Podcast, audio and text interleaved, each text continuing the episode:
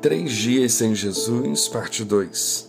Ora, todos os anos iam seus pais a Jerusalém à festa da Páscoa, e tendo eles já doze anos, subiram a Jerusalém segundo o costume do dia da festa.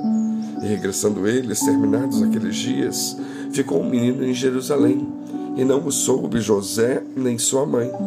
Pensando, porém, eles que viria de companhia pelo caminho, andaram caminho de um dia e procuraram-no entre os parentes e conhecidos.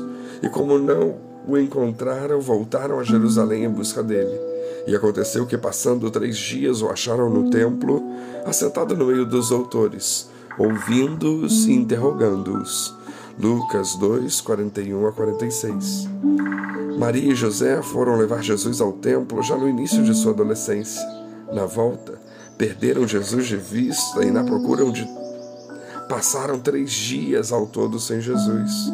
Será que conseguimos imaginar a ansiedade daqueles pais?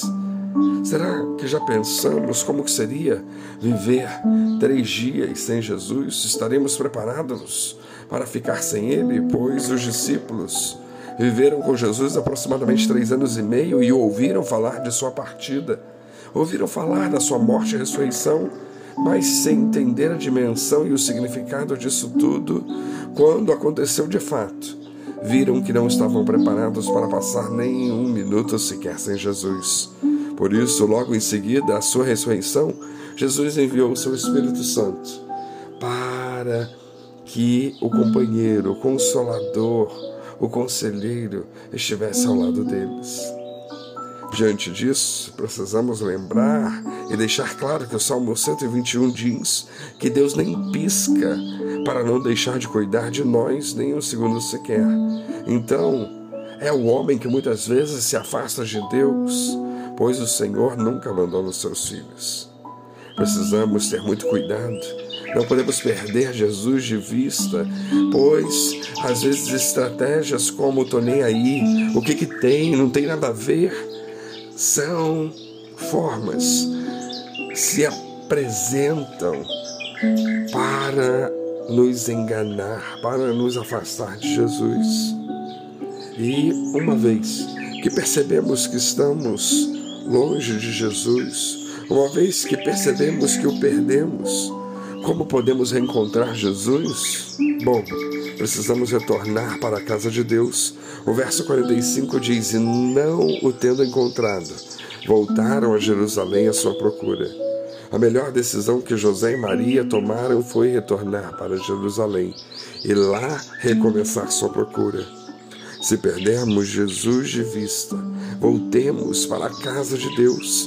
Lá é o lugar certo para encontrar Jesus. Como podemos reencontrar Jesus? Precisamos procurar os servos de Deus. O verso 46 diz: Três dias depois o acharam no templo, assentado no meio dos doutores, ouvindo-os e interrogando-os. Quando os pais de Jesus o encontraram, viram que estava na casa de Deus, no meio dos servos do Senhor, se abastecendo do conhecimento da palavra de Deus.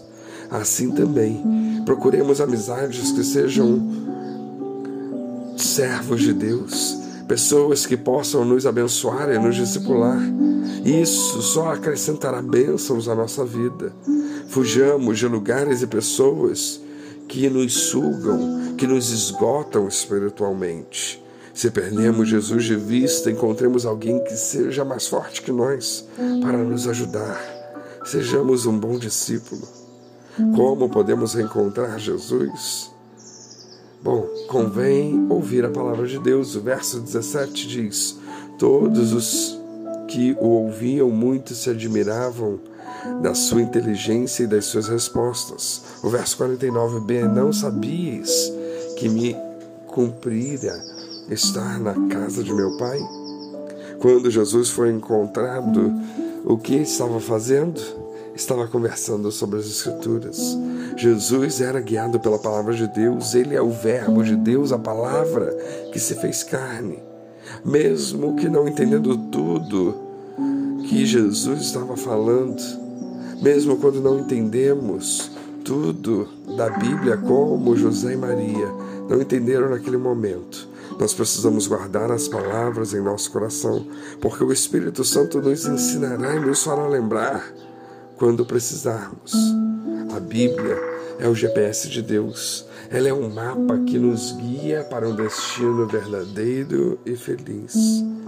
Assim, precisamos abrir os nossos olhos, perceber o que está acontecendo. Não percamos Jesus de vista. Nunca passemos à frente de Jesus, nunca procuremos em lugares errados, nem passemos, nem pensemos que Ele está onde não está.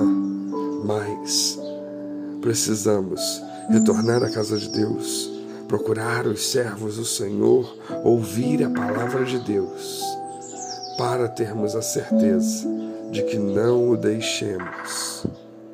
Que Deus nos abençoe.